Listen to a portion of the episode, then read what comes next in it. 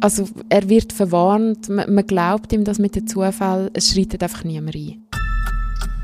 Dies ist der Fall. Ein Podcast vom Beobachter. Mein Name ist Erik Fackung. Unser heutiger Fall betrifft das Stalking. Ein Paar trennt sich und der Mann will es nicht wahrhaben. Die Hauptperson in deiner Geschichte, Jasmin Helbling, die heißt Nora Betschert. Jasmin, in welcher Situation befindet sich denn die Nora Betschert, wie man sie im Artikel kennenlernt? In einer sehr komplizierten Situation. Sie hat mir erzählt, dass 2017 für sie ein schwieriges Jahr war. Einerseits, weil sie gerade mit seiner Scheidung war. Ähm, sie hat auch einen neunjährigen Sohn, der hat dann immer zwei Wochen im Monat bei ihr gelebt, zwei Wochen beim Mann. Also der hat sie vermisst. Sie hat gerade einen Job gesucht und ja, ist immer überall gewesen, zur gleichen Zeit. Und eigentlich das Einzige, was er gut tun hat, dort war das Golfen. Gewesen.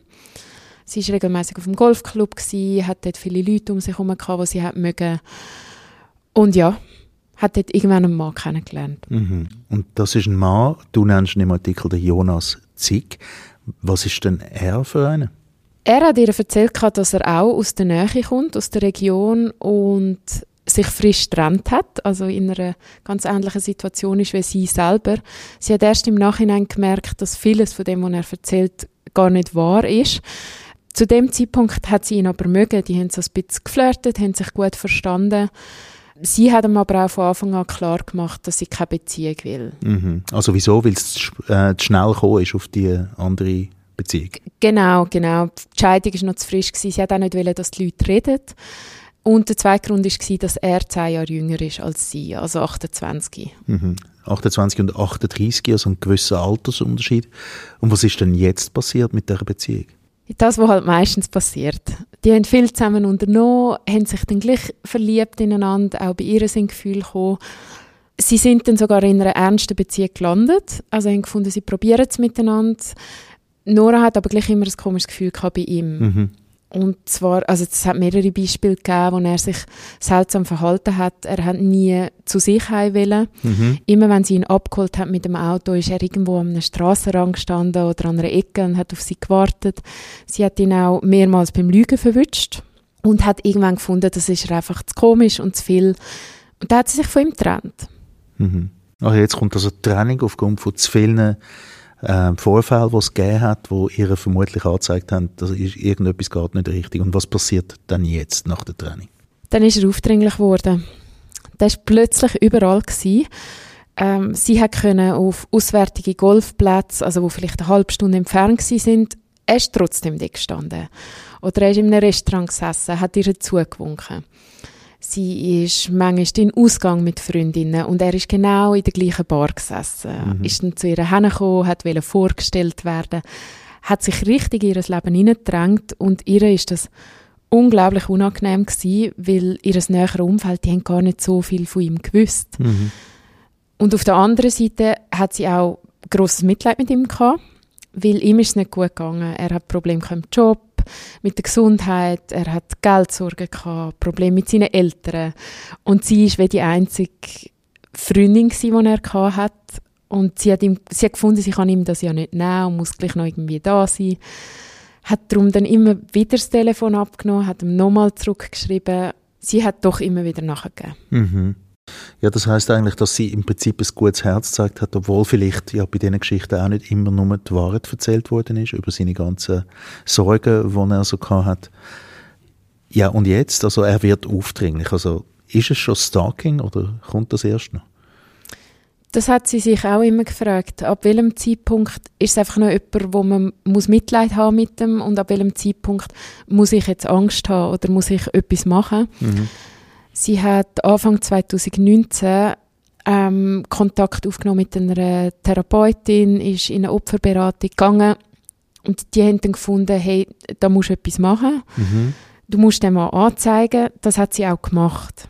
Das Problem ist dann einfach gewesen, dass die einen gemeinsamen Freund hatten im Golfclub, der das mitbekommen hat, wo glaube auch Jurist war und gefunden hat, hey komm, wir klären das doch zu dritten untereinander. Die sind dann mal zusammengesessen und dann eine schriftliche Vereinbarung aufgesetzt. Mhm. Also außergerichtliche Einigung wäre das dann wohl? Äh, genau, genau, wo einfach beide unterschrieben haben und zugesagt haben, wir haben jetzt keinen Kontakt mehr miteinander. Mhm. Und dann? Dann ist es nicht mal einen Tag gegangen und er hat dagegen verstoßen wieder. Also wirklich nicht 24 Stunden. Der hat ihre pausenlos SMS geschrieben, E-Mails geschrieben, Sprachnachrichten geschickt. Sie hat mir viel von denen gezeigt und also da hat man wirklich, man weiß gar nicht, wie man ihn einschätzen kann. Also bei gewissen Nachrichten hat er brüllt, da kommt man Mitleid über und denkt, oh Gott, also auf so etwas muss antworten. Ähm, in anderen Nachrichten droht er ihr, ist extrem fies macht ihr Vorwürfe. Er hat manchmal hundertmal am Tag angerufen. Sie hat ihr Festnetztelefon entsorgt. Sie hat ihre Nummern gewechselt. Das hat alles nichts genützt. Er hat ihr auch Zettel unter die Scheibenwischer geklebt. Also, wenn sie im Fitnessstudio war, wenn sie irgendwo laufen ist, einfach zum zeigen, ich bin da, ich bin in deiner Nähe, ich sehe, was du machst. Und wie lange ist denn das gegangen? Über einen Monat. Mhm. Also wirklich eine unerträgliche Situation. Ja.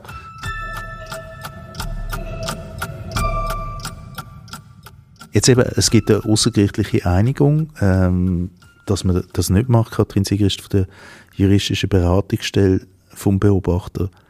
Stalking kann man eigentlich nicht anzeigen, aber man könnte Mann anzeigen wegen anderen Sachen. Also man kann Mann auf jeden Fall anzeigen und es ist dann die Polizei, die dann ermittelt, was für Tatbestände anwendbar sind.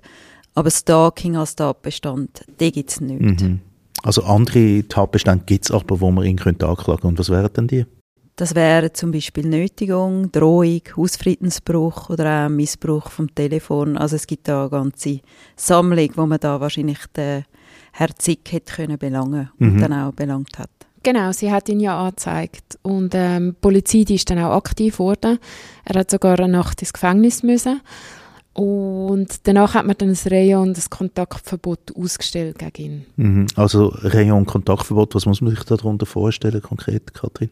Ja, also Rayon-Kontaktverbot. Das Rayon-Verbot ist, dass man sich einer Person äh, nicht nähern darf, bis zu einer gewissen Meterzahl möglicherweise oder in der Nachbarschaft. Und das Kontaktverbot ist, wie es heisst, also man darf die Person dann nicht kontaktieren und macht man es trotzdem, dann steht das eben unter einer Strafandrohung. Mhm. Und wie hat sich jetzt das ausgewirkt, Jasmin? Er hat es natürlich ignoriert. Er hätte ihr nicht näher als 200 Meter kommen dürfen hat das weiterhin gemacht, hat aber dann immer wieder gesagt, es sei ein Zufall. Mhm. Also, also, wie zum Beispiel der gleiche Beizland ist ein Zufall. Ja, genau, genau. Auch wenn sie eine halbe Stunde entfernt war. Mhm. Kann halt passieren. Sie hat irgendwann einen neuen Mann kennengelernt und dann ist es noch viel schlimmer geworden. Der hat auch weit weg gewohnt. Also ich glaube, drei Viertelstunde Fahrtweg. Trotzdem ist Jonas bei dem auf dem Parkplatz gestanden. Plötzlich hat er ein Foto geschickt, wie sie im, im Wald in der Nachbarschaft am Joggen ist. Er hat also einfach nicht aufgehört, ist irgendwann sogar verwarnt worden. Aber Nora hat gefunden, da wird einfach zu wenig gemacht. Mhm. Also er wird verwarnt, man, man, glaubt ihm das mit dem Zufall, es schreitet einfach niemand ein. Ja, das lasche Anwendung, Kathrin. Ja, im Einzelfall kann ich es jetzt nicht sagen. Es ist bei so Stalking-Fällen wahrscheinlich immer schwierig, oder? Man will etwas unterbinden, wo halt in der Zukunft ist. Es ist so wie präventiv, es ist noch nicht passiert es, es wabert etwas. Ähm, für die Opfer oder Betroffenen ist das natürlich sehr belastend. Das Einzige, was man kann machen kann, ist halt, sobald dass es anfängt zu eskalieren oder ein Re- oder Kontaktverbot missachtet wird, dass man halt wirklich 117 anruft und die Polizei halt so schnell wie möglich immer kontaktiert. Mhm. Das heißt aber eben, das potenzielle Opfer in dem Fall, Nora Betscher, die muss sich selber wehren und das tut sie auch. Mhm, das hat sie ja gemacht und zwar zusammen mit einer Privatdetektivin, die sie engagiert hat. Ihre Lösung oder Idee war, dass sie einfach so viel Beweis wie möglich sammelt. Dass der das Verbot missachtet und dann mit diesen Beweis zum Gericht geht. Und dass man ihr dann auch glauben wird. Genau, genau. Wenn man das schwarz auf weiß hat oder wenn man Bilder davon hat, wenn er auf ihrem Parkplatz steht die Privatdetektivin hat auch gute Arbeit geleistet. Also es gibt riesige Protokolle, die halt zeigen, wie oft er bei ihr war. Ähm, das Problem ist dann einfach gewesen, dass das Gericht die Beweise nicht hat annehmen mhm. Und wieso dann? Also das ist ja relativ erstaunlich. Also ich meine, du hast vorhin geredet von Hunderten von Telefonaten am gleichen Tag. Sie haben einfach gefunden, dass das die Zuständigkeit vom Gericht ist, die Beweise aufzutreiben und dass sich da jetzt nicht noch irgendeine Privatdetektivin muss reinmischen muss. Mhm. Also das Gericht hat sich beim Entscheid Zeit gelassen? Im November 2019 ist dann aber trotzdem mal etwas passiert und zwar ist dann ein Strafbefehl gekommen. Ja. Und was beinhaltet jetzt der Strafbefehl? Dort ist gestanden, dass der Jonas eine Geldstrafe bekommt, eine bedingte von 20.000 Franken. Das heißt aber, dass er die nur zahlen muss, wenn er innerhalb von einer Probezeit, das sind zwei Jahre gewesen, nochmal etwas macht. Dazu hat er noch Buß müssen zahlen, 6.000 Franken und das Rayon-Kontaktverbot ist nochmal aktiviert worden oder das haben wir nochmal ausgesprochen. Mhm. Er hat dann aber Beschwerden eingeleitet und das heißt, dass alle die Maßnahmen noch nicht in Kraft treten Mhm. solange das noch offen ist. Also das heißt, das steht immer noch irgendwo in der Luft. Wie geht es denn der Nora Betschert heute? Heute geht es ihr viel besser, weil er ist schuldig gesprochen wurde im Februar 2021 und hat sich dann endlich mal an die Maßnahmen gehalten, weil er sonst halt sehr viel Geld hätte müssen zahlen. Eben die 20'000 Franken. Ja, genau. Also sie ist ihn losgeworden durch das. Trotzdem ist sie aber nicht ganz glücklich gewesen, verständlicherweise, weil sie hat natürlich in den letzten drei Jahren sind es, glaube ich, sehr viel Geld verloren. Mhm. Also durch Therapie, die sie gemacht hat, die Privatdetektivin, die sie engagiert hat, der Rechtsanwalt, den sie unterstützt hat. Sie hat gesagt, das seien auch etwa 20'000 Franken gewesen. Und das ist natürlich einfach bitter, weil sie ist ein Stalking-Opfer, sie hat nichts falsch gemacht. Der Typ hat sie verfolgt, sie hat ihn einfach loswerden und hat für das so viel Geld müssen ausgeben Ja, und da hat sie sich wehren und hat noch eine Genugtuung wollen. Mhm.